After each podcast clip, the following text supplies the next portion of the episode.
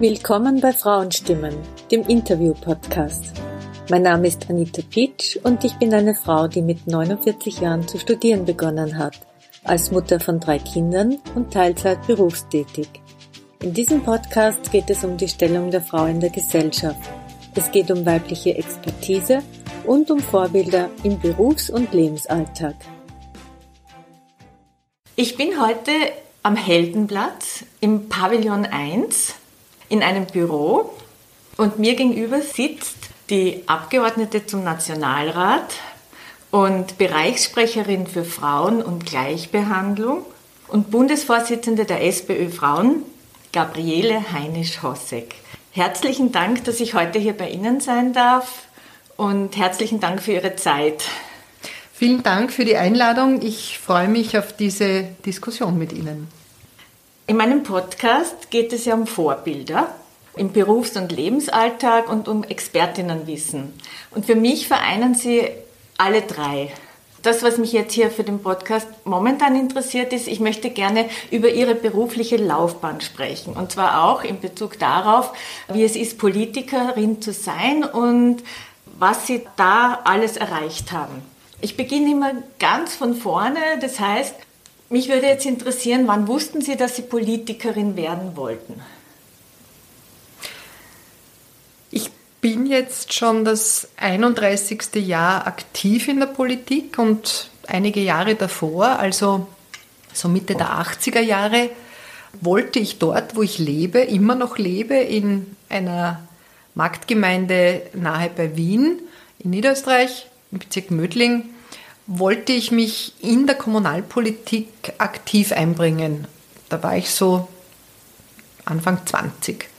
Und so hat es begonnen, dass ich mich in der Ortsorganisation der Sozialdemokratie einfach gemeldet habe und gesagt habe, bei den nächsten Gemeinderatswahlen, die standen an unmittelbar davor, äh, danach, braucht ihr irgendwelche Hilfsarbeiten. Also ich habe mich angetragen und angeboten.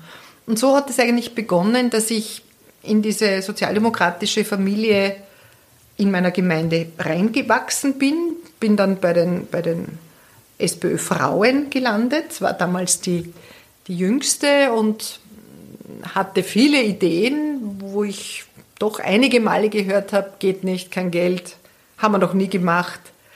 Und da musst du dann durch.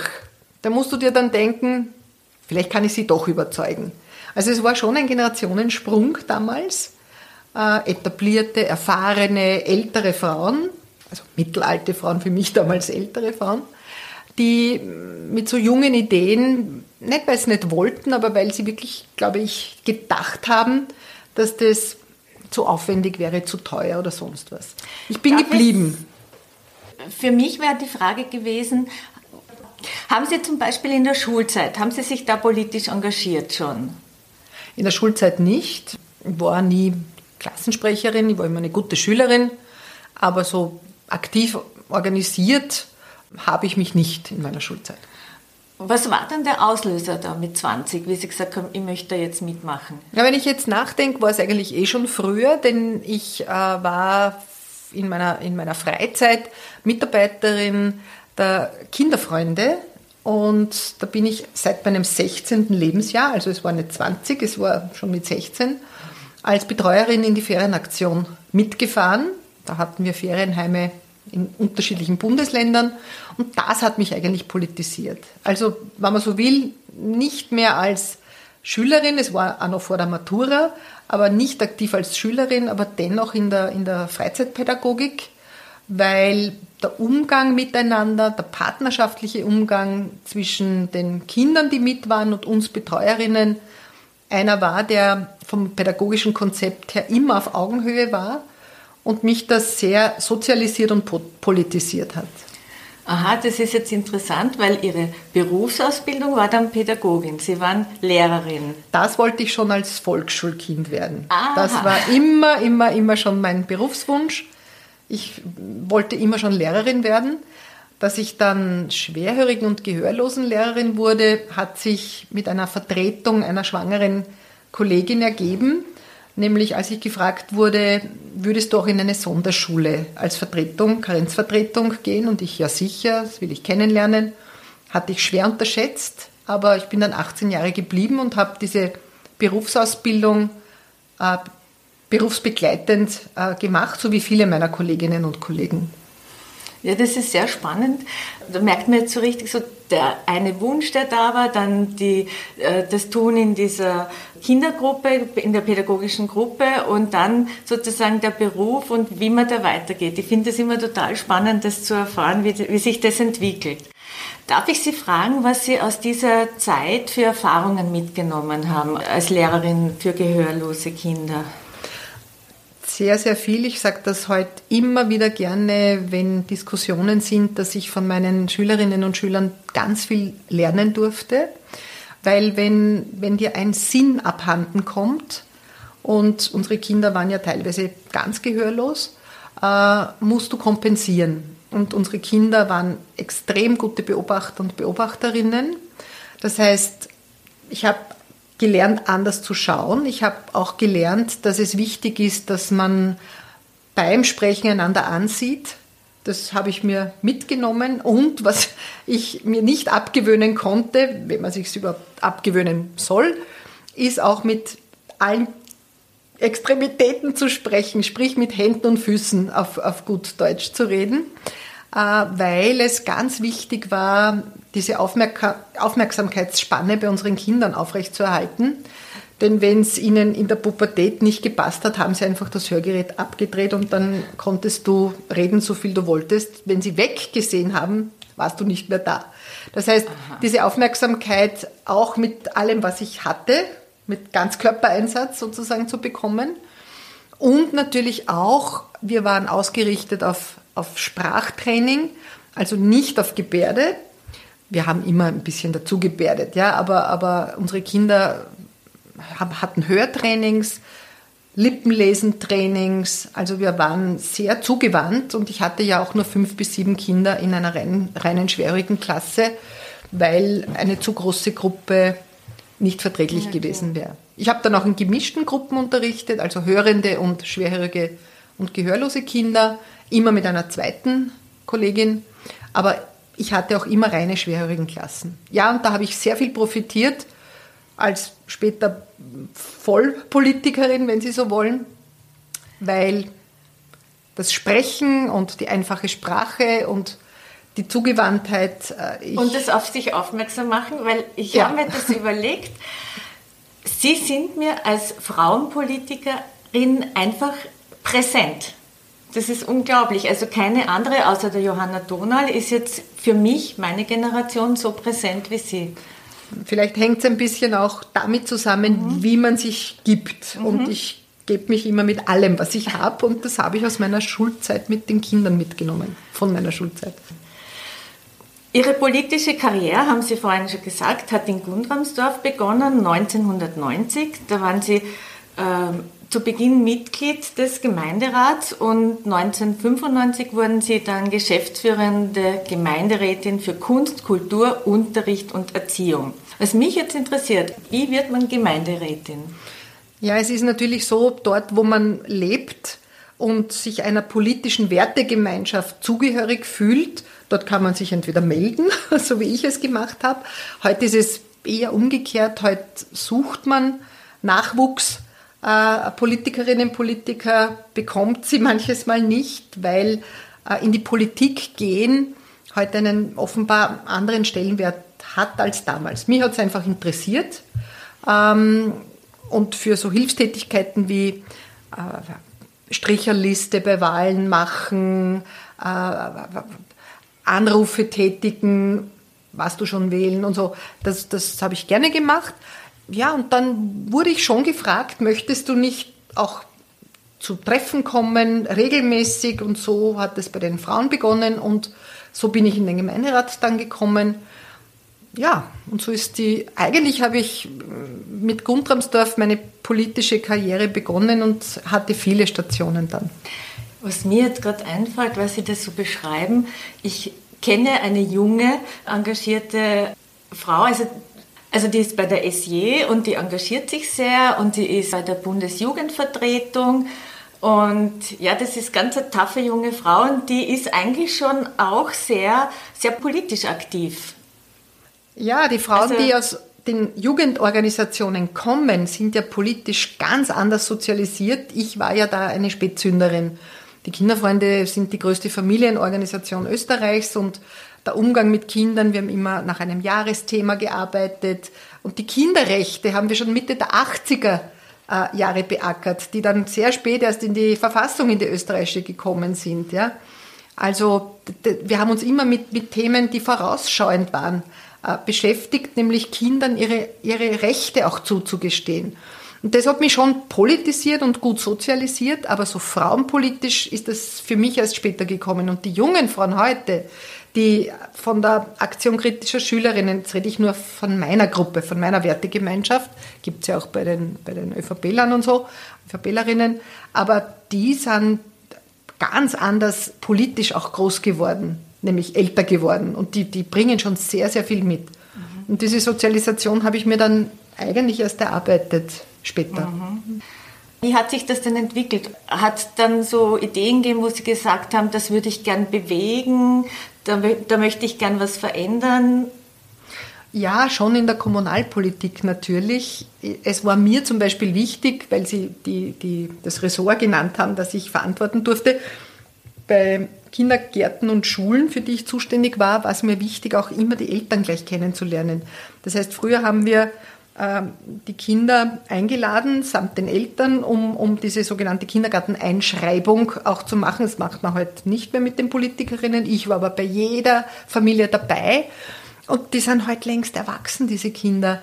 Und wenn sie noch im Ort leben oder wieder gekommen sind, viele gehen ja dann weg, studieren, arbeiten und wollen dann wieder zurück, dort leben mit ihren eigenen Familien, trifft man oft welche, die halt schon zusammen sind mit Partnern oder Partnerinnen, selber Kinder haben.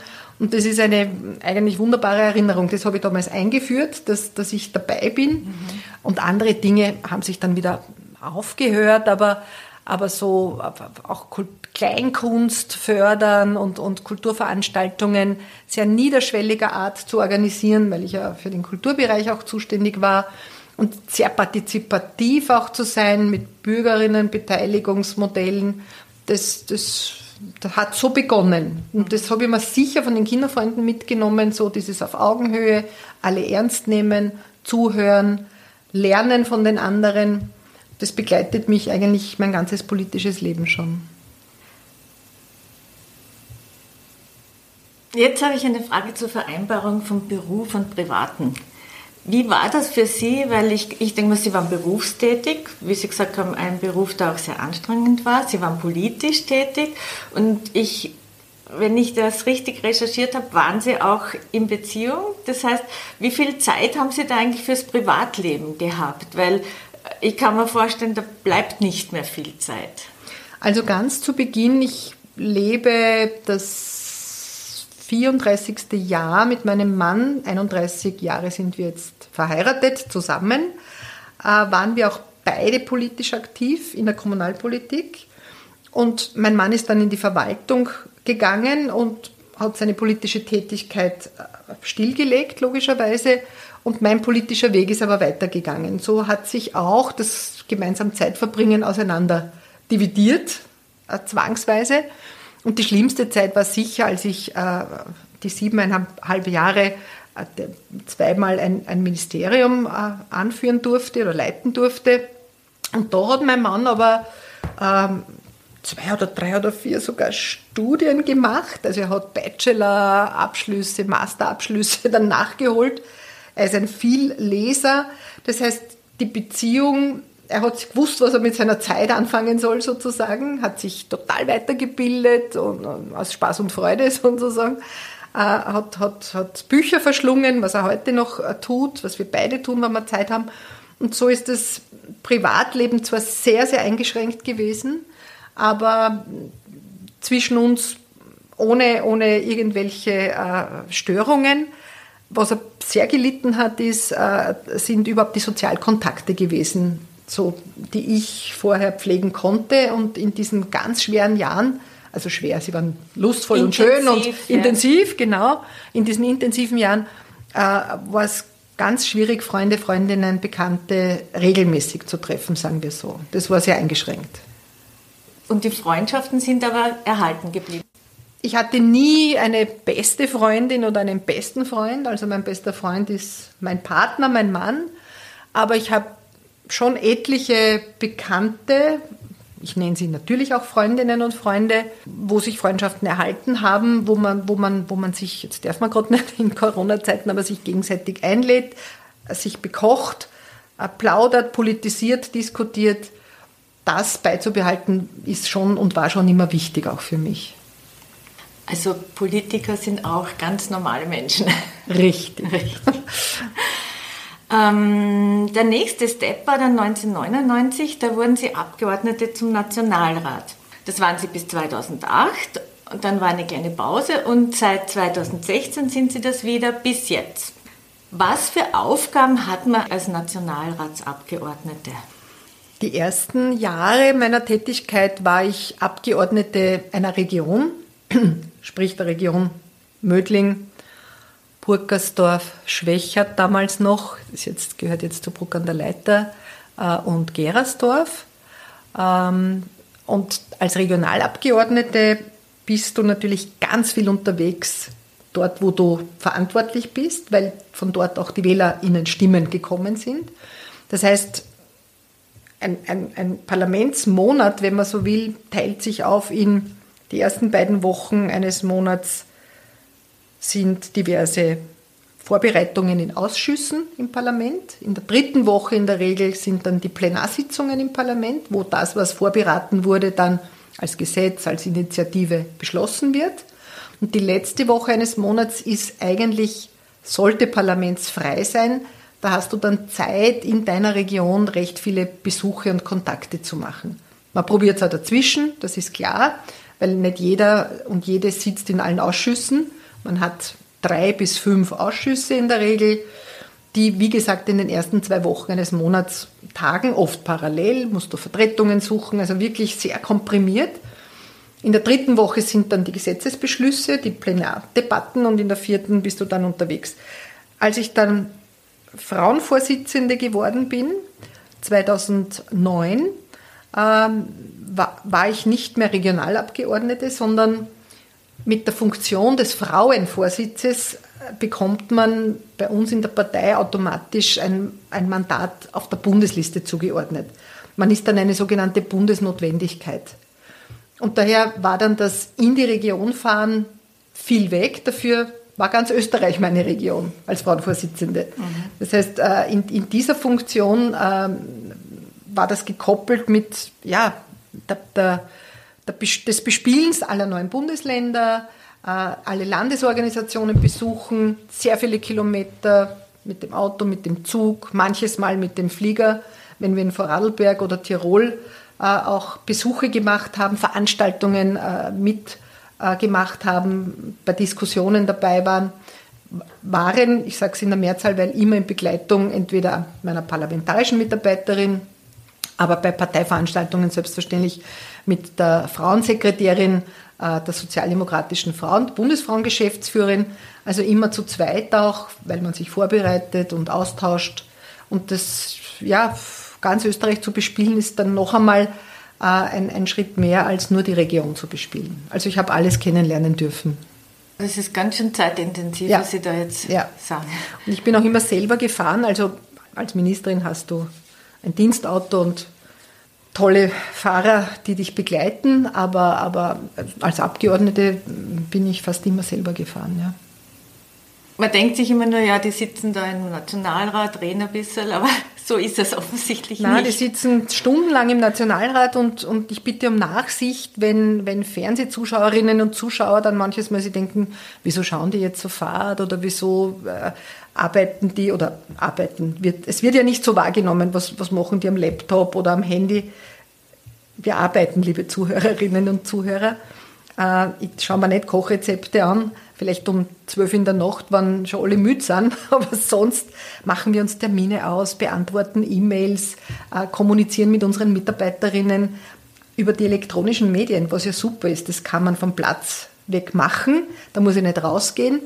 Aber man kann nicht immer allem zuhören, weil dort, wo ich nicht in einem Ausschuss vorbereitet habe, selber, dort muss ich ja nicht mich einbringen. Dort habe ich keine Rede beispielsweise.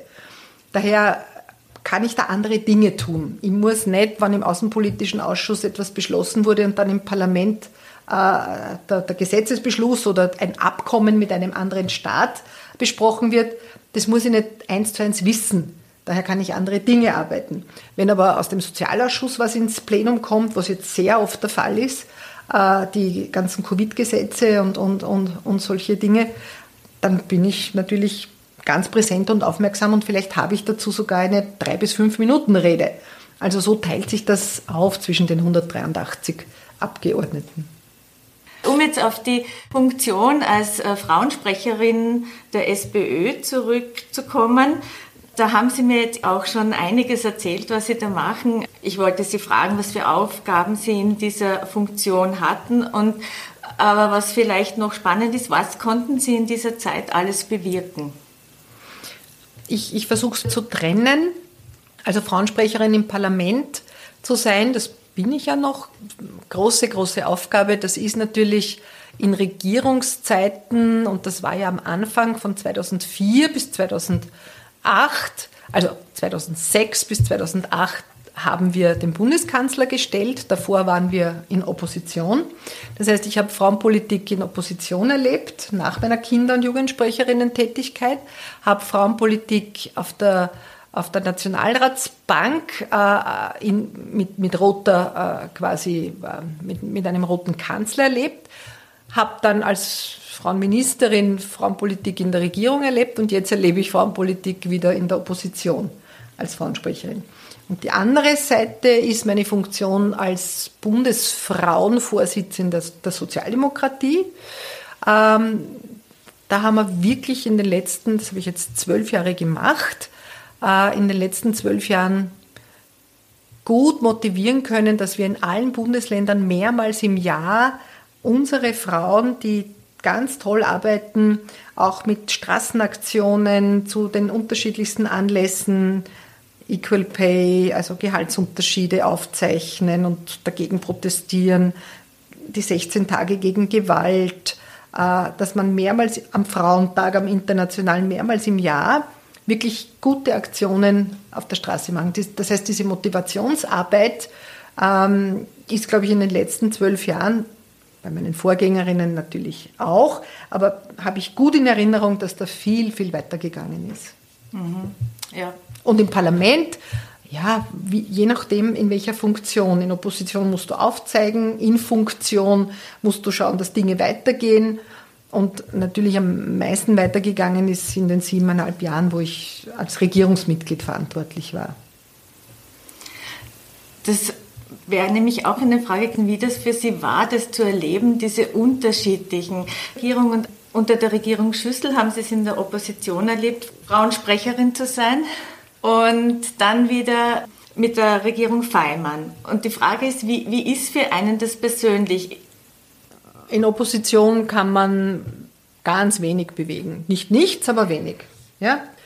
Wenn, wenn das nicht ein Thema ist, das die jeweiligen Regierungsparteien aufgreifen, es vielleicht als ihre eigenen äh, benennen und dann durchsetzen, dann freut man sich, aber man hat es halt selber nicht äh, durchgesetzt, sondern nur angeleiert, angeleitet. In Regierungsfunktion kommt es natürlich darauf an, was will auch der Regierungspartner frauenpolitisch. Und da war mit der ÖVP nicht so wirklich viel zu machen. Trotzdem, trotzdem ist einiges gelungen. Das heißt, aktiv sein zu können, Dinge, du kannst Dinge dann anders verhandeln, weil du selbst in der Position bist, sie auch zu ver verändern zu können, ist auch mühsam, aber viel besser als äh, in Opposition nur Dinge aufzuzeigen. Wenn es dann aufgegriffen werden, freust du dich, aber, aber meistens werden sie dann nicht so richtig aufgegriffen, weil sie zu progressiv sind, weil sie äh, vom Frauenbild der jeweilig äh, Regierenden abweichen, wobei das jetzt mich wundert, dass die Grünen an und für sich ein Frauenbild haben, das ein progressiv fortschrittliches ist und trotzdem geht nichts weiter. Also man ist dann auch mitunter sicher gefangen in einer Koalition und das haben wir in der Großen Koalition unter Feimann natürlich auch erlebt, dass Dinge, die dem Regierungspartner zu weit gingen, einfach nicht passiert sind, bis heute nicht. Zum Beispiel, wenn ich ein Beispiel nennen darf, der Zugang zu Gütern und Dienstleistungen außerhalb der Arbeitswelt, äh, nämlich Diskriminierung aufgrund der ethnischen Herkunft, der Weltanschauung, des, der sexuellen Orientierung und des Alters. Wir nennen es Leveling Up. Also es wäre wichtig, nicht nur vom Geschlecht her zu diskriminieren, diskriminiert zu werden, also nicht diskriminiert zu werden, besser gesagt, äh, und, und von der ethnischen Herkunft her, sondern auch, wenn ich als lesbisches Paar eine Wohnung will, kann mir noch immer der Vermieter verwehren, dass diese Wohnung an dieses Paar vermietet wird, weil er sagt, das will ich nicht in meiner Umgebung, äh, ein lesbisches Paar. Oder wenn ich ein schwules Pärchen Urlaub in einem Hotel machen möchte und der Hotelbesitzer, die Hotelbesitzerin sagt, nein, das wollen wir nicht, wir sind ein Familienhotel und wir wollen nur traditionelle Familien. Das darf, diese Diskriminierung darf noch immer sein. Das wollte ich schon in meiner Regierungszeit ändern, hatte damals mit Mitterlehner und Rudolf Hunsdorfer eine Einigung im Ministerrat und der Club der ÖVP hat es dann im Parlament. Du machst dir im Ministerrat Vorschläge, Gesetzesentwürfe, beschlossen wird im Parlament. Und der ÖVP-Club hat das dann verhindert. Ist bis heute nicht umgesetzt. Mhm. Also so Auf und Abs gibt es auch, wenn du glaubst, du hast schon was erreicht in der Regierung und es dann äh, doch nicht umgesetzt werden kann.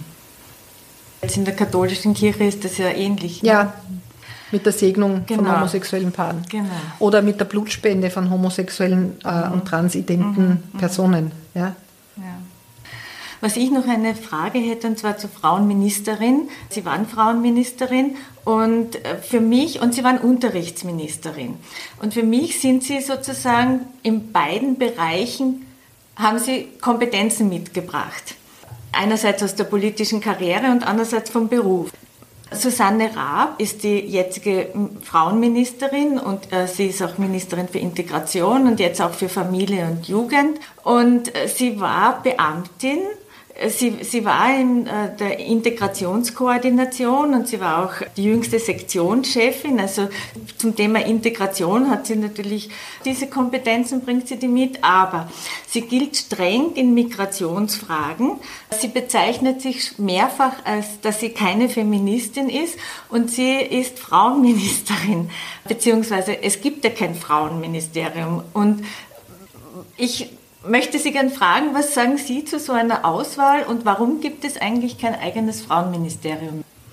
Ähm, ich werde mich jetzt hüten, die Herkunft, die berufliche anderer Ministerinnen äh, hier zu bewerten, denn wir hatten auch in der Übergangsregierung eine Sektionschefin, die eine hervorragende Frauenministerin war, Magistra Ines Stilling zum Beispiel. Sie ist jetzt Generalsekretärin im Gesundheitsministerium. Ähm, ich glaube, dass das nicht immer und unbedingt ausschlaggebend ist. Du brauchst immer ein gutes Team um dich herum, du brauchst gute Strategien, gutes Management, dann geht schon vieles. Was ich allerdings schwer kritisiere, ist, dass die jetzige Frauenministerin keine umfassende Frauenpolitik macht. Sie hat einen Gewaltschwerpunkt, wo ich finde, dass das wichtig und richtig ist, aber für alle anderen Frauenthemen ist sie mir viel zu leise und das ist wirklich schwer zu kritisieren, weil eine Frauenministerin, auch wenn sie kein eigenes Ministerium hat, und ich komme gleich darauf zu sprechen, hatte noch nie eine Frauenministerin, Ministerin, von Johanna Donal weg nicht. Es waren immer Kanzleramtsministerinnen, auch ich war eine Kanzleramtsministerin und dann habe ich äh, Frauen und Bildung verantwortet, also es war auch in Kombination mit dem Bildungsministerium, äh, nie allein gestellt sozusagen. Ähm, ja, sie ist zu leise und äh, Johanna Donald hat schon immer gesagt, eine Frauenministerin muss sie einmischen. Und ich habe das auch immer gemacht und viele andere, die vor mir äh, dieses Amt hatten, auch, weil die anderen Ministerien, die anderen Verantwortlichen nicht automatisch die Geschlechterbrille aufsetzen, wenn sie Gesetzesentwürfe vorschlagen, wenn sie, ja zum Beispiel, äh, 70 Prozent aller Menschen in Österreich leben im ländlichen Raum. Und wir haben eine Landwirtschaftsministerin, die ja, die Agrarlobby bedient. Aber wie es den Frauen am Land geht, keine Idee. Da könnte die Frauenministerin sagen, Elli, Köstinger, wie, wie ist das jetzt mit den Frauen am Land? Machen wir doch was. Die wandern alle ab in die Städte. Ja, weil sie dort keine Jobaussichten haben, weil die Vereinbarkeitsfrage nicht passt, weil die Mobilität nicht passt. Sie mischt sich aber nicht ein. Genau. Und eine Frauenministerin muss sich überall einbringen, weil von selber die anderen oft nicht draufkommen. Das tut Raab nicht. Und eigenes Ministerium müsste bedeuten, und äh, ich sage jetzt nicht, dass das nur gut ist, dass man immer wo dazugehört. Das Budget ist sehr klein, immer gewesen. Äh, wenn du ein eigenes Ministerium hättest, brauchst du auch eine legistische Kompetenz. Welche Gesetze soll ich denn erlassen? Ja, Gesetze zum Unterhalt werden im Justizministerium erlassen. Gesetze zur Gleichbehandlung werden im Arbeits- und Sozial, jetzt getrennt, Arbeitsministerium erlassen. Also ich brauche Gesetzgebungskompetenz. Und, und die hatte noch nie eine Frauenministerin. Das heißt, die bräuchte eigentlich jegliche Gesetzgebungskompetenz, weil Frauen sind die Hälfte der Bevölkerung und überall genau. betroffen. Mhm. Also vielleicht ist das auch ein Grund, dass es immer wo angedockt war und das Bundeskanzleramt ist, ist, ist eine gute, gute Stelle. Dann war es Bildung Frauen, jetzt ist es wieder im Bundeskanzleramt. Aber natürlich braucht es viel mehr Budget. Eine Frauenministerin muss kampagnisieren, muss aufmerksam machen, äh, muss aufrütteln. Aber mit keinem Geld kann man das nicht. Und mit dem wenigen Geld, die jetzige hat, konnte sie erhöhen, was, was gut ist, ist, ist ihrer Vorgängerin ÖVP nicht gelungen, ist mir als deren Vorgängerin nicht gelungen weil, weil die, die ÖVP-Finanzminister das einfach nicht wollten, ja, weil Frauen immer so mitgedacht werden. Aber sie werden in den Ministerien nicht mitgedacht. Das ist ja das äh, Fatale daran. Und die jetzige mischt sich halt gar nicht ein. Das heißt, ich bräuchte eine Frauenministerin mit einem eigenen Ministerium müsste Gesetze erlassen können und bräuchte ganz viel Geld. Und beides ist natürlich durch das Bundesministeriengesetz nicht möglich, weil ich kann nicht Justizgesetze erlassen und mhm. wirtschaftspolitische äh, Gesetze erlassen und, und diese Dinge. Sonst bräuchte ich die anderen nimmer.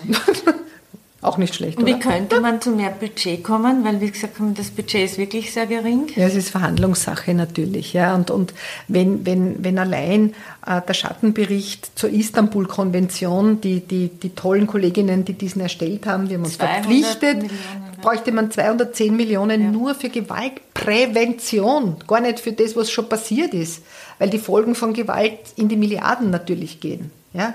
Deswegen brauchen wir eine neue Zeitverwendungsstudie. Wir haben über bezahlte und unbezahlte Arbeit ganz kurz äh, schon gesprochen. Die letzte habe ich erstellen lassen vor zehn Jahren. Jetzt soll es eh wieder eine geben, aber die Ministerin lässt sich halt auch Zeit und ich hoffe, wir verpassen hier den Anschluss nicht, weil wir natürlich uns in Europa auch vergleichen wollen und die Deadline, äh, hier ein Angebot einzuholen, jetzt schon langsam schon aus ist. Und ja, die kostet ein bisschen was, ja. Aber dann haben wir wieder mal nach zehn Jahren den Vergleich, wie, wie, wie ungleichgewichtig ist bezahlte unbezahlte Arbeit verteilt in Österreich. Wer leistet denn welche Arbeit? Zu zwei Drittel äh, waren es schon vor zehn Jahren die Frauen, äh, vor zehn Jahren die Frauen, die unbezahlte Arbeit geleistet haben. Und jetzt in der Corona-Pandemie, wir wissen, dass aus Studien ist es noch ungleicher verteilt.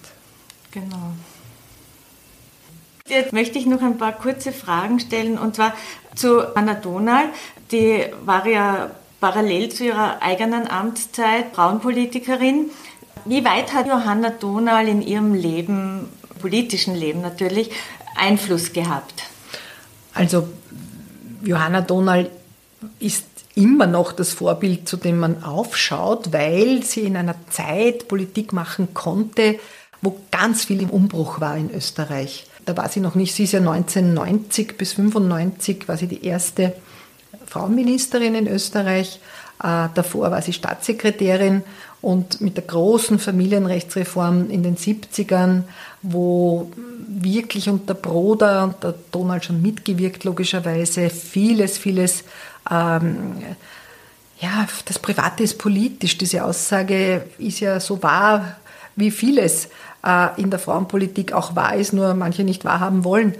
Äh, Johanna Donalds ganz großes Verdienst war, die Gewalt im, im, im Nahumfeld von Frauen wirklich als politisches Konstrukt öffentlich zu machen. Und ihre Nachfolgerin nach Nachfolgerin, denn danach war Helga Konrad zwei Jahre Frauenministerin, aber danach Barbara Brammer, ist dann das Gewaltschutzgesetz 1997 verabschiedet worden und die Vorarbeiten dazu hat Johanna Donal geleistet.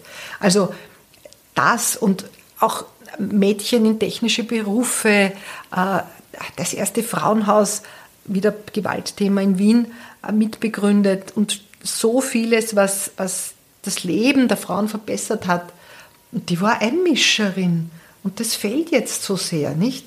Wenn du nicht da den Finger in die Wunde legst und sagst, da fehlt noch was, da ist noch nicht Gleichstellung erreicht, dann passiert sie auch nicht. Vor allem dann nicht, wenn du an der Spitze jemanden hast, der ein sehr konservatives Wertegerüst im Kopf hat, wie der ja, Kurz jetzt. Ja?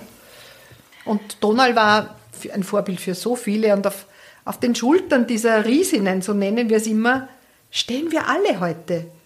Und daneben gibt es aber ganz tolle Frauen, im Kleinen wie im Großen, die da mitgetan haben, die motiviert waren von dieser großartigen Frau. Und ihre Nachfolgerinnen, halbe halbe von Helga Konrad, du sagst heute halbe halbe und alle wissen es noch. Sogar die Jungen, behaupte ich. Ja? ja? Und Barbara Brammer dann mit den Gewaltschutzgesetzen, äh, mit, mit ihrem Demokratieverständnis, als sie dann Präsidentin wurde, das Parlament durchlüften, durchfluten, öffnen, die, äh, für die Kinder die Demokratiewerkstatt, also großartige Politikerinnen, die alle meine Vorbilder sind.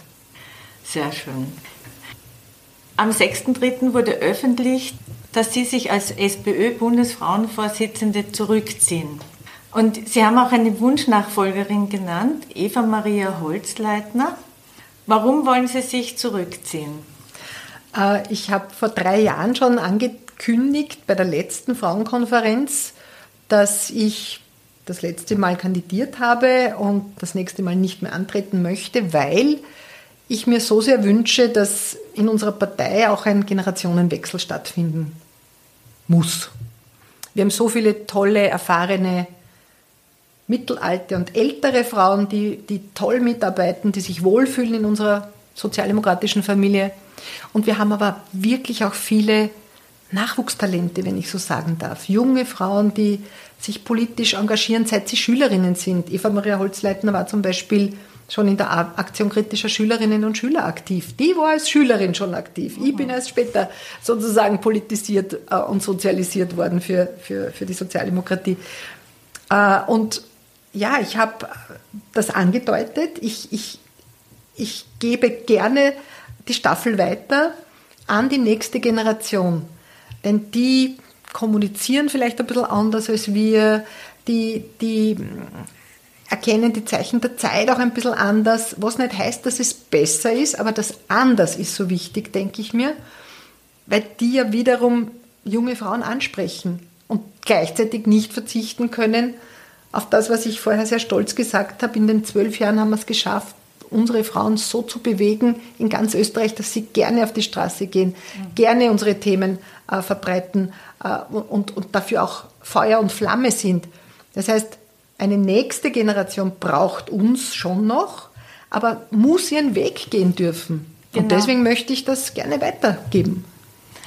Da wollte ich Sie nämlich fragen, Sie, Sie haben ja einen riesengroßen Erfahrungsschatz. Werden Sie den weitergeben? Jederzeit, wenn gefragt. Wenn gefragt. Nicht von keine selber, Pläne. keine guten Ratschläge, die nicht immer gut sind. Und sehen Sie in der Maria Holzleitner so eine Frau, die so wie Sie so engagiert ist? Ja, Eva Maria Holzleitner konnte sich erst dieser Tage auch meinen Frauen im Bundesfrauenvorstand präsentieren. Sie hat das exzellent gemacht. Äh, nicht nur, dass sie sich gut präsentiert, sondern sie hat in ihren jungen Jahren, sie ist im 28. Lebensjahr, auch schon sehr viel Erfahrung. Nicht nur, dass sie aktives Mitglied auch im Pensionistenverband ist, was ich ein schönes Zeichen sehe mit Mitgliedsausweis und so. Nein, auch schon als Schülerin aktiv war, in der Studierendenvertretung aktiv war, als sie studiert hat. Jetzt im Parlament seit vier Jahren äh, sitzt, äh, im Untersuchungsausschuss ihre Frau steht, stellt. Also wirklich umfassend äh, auch schon politisch erfahren, was, was, was ich mir erst erarbeiten musste, hat die jetzt schon. Daher traue ich ihr das erstens zu. Und, und zweitens ist sie, ist sie, finde ich, so eine, auch eine Teamplayerin, Da finde ich mich auch wieder, weil es ist natürlich auch so, dass nicht immer alle einer Meinung sind, auch bei uns nicht. Und das zu verbinden, ähm, hat sie schon bewiesen, dass sie das kann und daher wird sie das auch in den nächsten, wenn sie am 25. Juni gewählt werden sollte, in der nächsten Periode und vielleicht in den nächsten danach äh, gut machen. Da bin ich zutiefst überzeugt. Jetzt sozusagen zum Abschluss zu Ihrer politischen Karriere.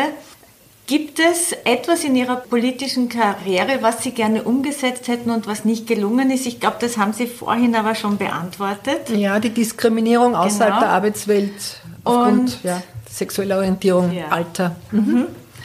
Und dann wäre noch die andere Frage, was war Ihr größter Erfolg? Ähm, ich glaube, den ersten Hebel für Gehaltstransparenz zu setzen mit dem Gesetz zu den Einkommensberichten. Mühsam, viele, viele, viele Verhandlungen, Gespräche mit dem Präsidenten der Sozialpartner, damals nur Männer, jetzt haben wir wenigstens eine, eine Arbeiterkammerpräsidentin, Renate Anderl, mit, mit vielen Kompromissen, aber, aber diesen Hebel jetzt weiter zu, zu, zu tragen und ein echtes Gehaltstransparenzgesetz daraus zu machen, wie in Island oder in Neuseeland, wo die Unternehmen bestraft werden, wenn sie nicht gleich bezahlen oder gleich für gleichwertige Arbeit äh, bezahlen. Das wäre wär so der nächste Schritt. Aber ich glaube, so diesen Hebel gesetzt zu haben, war, war super. Und das Zweite, ich glaube auch, dass ich äh, es schaffen konnte, den Tatbestand der sexuellen Belästigung auszuweiten auf unerwünschte Berührungen. Und ich glaube, auch da muss man jetzt noch weiter tun, weil Hass im Netz, da gibt es zwar jetzt ein Gesetz von der mhm. jetzigen Regierung, aber die Alltagssexismen und, und, und, und Sexismus im Netz, was uns ja so sehr passiert, uns Frauen, und immer mehr passiert und da, glaube ich, gehört auch weitergearbeitet. Das heißt, ich habe so Grundsteine gelegt. Ähm, wir haben auch für Kinderbetreuung Millionen locker machen können.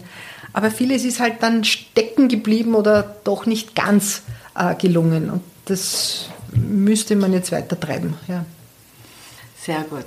Würden Sie alles wieder so machen? Ähm, es war so eine schöne, auch lustvolle, aber sehr intensive, wir sprachen schon davon, Zeit. Ähm, ich ich, ich würde es genauso intensiv wieder machen. Ähm, habe als Bildungsministerin den ein oder anderen Fehler gemacht, den ich nicht mehr machen würde. Bei Entscheidungen ähm, vielleicht ein bisschen vorschnell etwas zurückgezogen, was dann äh, noch nicht hätte sein müssen, egal. Aber prinzipiell, frauenpolitisch, würde ich alles wieder so machen. Von dem Bild, was ich von Ihnen habe, kann ich mir nicht vorstellen, dass Sie sich jetzt ganz aus der Politik zurückziehen. Gibt es Pläne? Ähm, ich möchte natürlich bis zum Ende der Legislaturperiode noch im Parlament bleiben. Das heißt, die Sprecherinnenfunktion wird nach der Wahl hoffentlich von Evi Holzleitner an dieselbe übergehen. Und ich springe ein, wo ich gebraucht werde. Also ich bin mit, mit meiner 21-jährigen Erfahrung jetzt im Parlament auch, Unterbrechung Ministerin, ja, aber ist auch Parlamentsarbeit letztendlich gewesen, ähm, so was wie eine Allrounderin geworden. Das heißt, ja, da bleibe ich. Und ich bin in den Wiener Schuldienst zurückgekehrt mit sechs Wochenstunden, also 27 Prozent Lehrverpflichtung, weil ich, weil mir Elternzusammenarbeit und Elternbildung so wichtig ist und dieses Standbein baue ich mir gerade wieder auf äh, und, und will das bis zu meiner Pensionierung natürlich auch noch machen. Das ist sehr schön. sehr gut. Ja, dann sind wir jetzt am Ende des Interviews angekommen. Ich habe am Ende meines Interviews immer zwei Unterstützungsfragen und da würde ich Sie auch bitten, mir diese zu beantworten. Und zwar, welche Frage soll sich eine junge Frau stellen, die so wie Sie daran denkt, politisch aktiv zu werden? Ich kann das, ich mache das. Ich frage mich nicht zweimal, sondern ich frage mich nur einmal. Also mutig sein will ich jeder jungen Frau mitgeben und ich bemerke, sie sind es. Die sind nicht so vorsichtig, wie wir es waren. Und ich finde das wirklich gut. Aber so dieses sich zutrauen, äh, in dem Selbstwert und das Selbst im Selbstbewusstsein Dinge auch anzupacken, das würde ich jeder jungen Frau, jungen Frau sofort mitgeben. Und was aus ihrer Geschichte kann hilfreich für andere sein, also politische jetzt? Also das Wort Teamplayerin habe ich meiner Nachfolgerin, so, so es sie werden sollte, was ich hoffe, äh, schon, schon gegeben und auch gesagt, dass ich das bin. Ich, ich habe mich immer, ich bin immer gestärkt aus, aus Teamgesprächen und auch dem Sammeln der Meinung anderer hervorgegangen.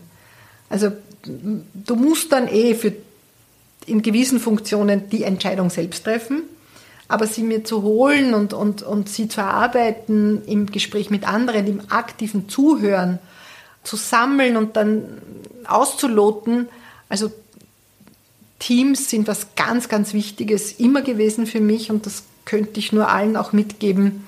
So diese hierarchischen Entscheidungen, das ist eh nicht mehr modern. Man, man arbeitet teamorientiert heutzutage. Ich höre das ganz, ganz viel von allen Gesprächen jetzt in den letzten, also Podcast-Gesprächen auch immer wieder, ist das Team und Netzwerk das Um und Auf und genau. das Wichtigste heutzutage. Dann herzlichen Dank. Sehr gerne. Also äh, genau, die Würfelfragen lassen wir heute weg. Herzlichen Dank für das Interview und nochmals herzlichen Dank für Ihre Zeit und dass ich hier bei Ihnen sein durfte. Vielen herzlichen Dank für die Möglichkeit, bei Ihrem Podcast Gast gewesen zu sein. Gerne. Das Gespräch mit Gabriele Heinisch-Hossek hat für mich so gut dargestellt, wie sich Dinge entwickeln. Sie wollte schon als Kind Lehrerin werden, durch ihr Engagement bei den Kinderfreunden hat sie dann sowohl den Aspekt der Pädagogin kennengelernt, als auch den sozialpolitischen Aspekt, der sie zur Politik führte, sowie ihr Interesse, etwas mitbewegen zu wollen. Und wenn das Umfeld das bemerkt, wie sich jemand einsetzt für die Anliegen anderer, dann ergibt sich alles weitere. Der Karriereweg von Gabriele Heinisch-Hossek ist sehr beachtlich. Sie hat viel erreicht und ist ein wunderbares Vorbild für die Gesellschaft und für Frauen. Und wie sie gesagt hat, wir Frauen stehen auf den Schultern all dieser Riesinnen, die so viel erreicht haben. Und bei dieser Gelegenheit möchte ich mich auch für diese Arbeit bedanken. Das war Frauenstimmen der Interview-Podcast mit Anita Pitsch. Vielen Dank fürs Zuhören. Wenn euch das heutige Thema gefallen hat, dann empfehlt den Podcast doch weiter oder teilt die Folge auf Instagram oder Facebook. Alle Infos zur Folge findet ihr in der Beschreibung. Und denkt auch an die Verlosung der Frauenstimmentasse. Bis 31.03. habt ihr ja noch die Möglichkeit teilzunehmen. Danach verlose ich insgesamt drei dieser Tassen unter allen, die eine Podcast-Folge geteilt haben.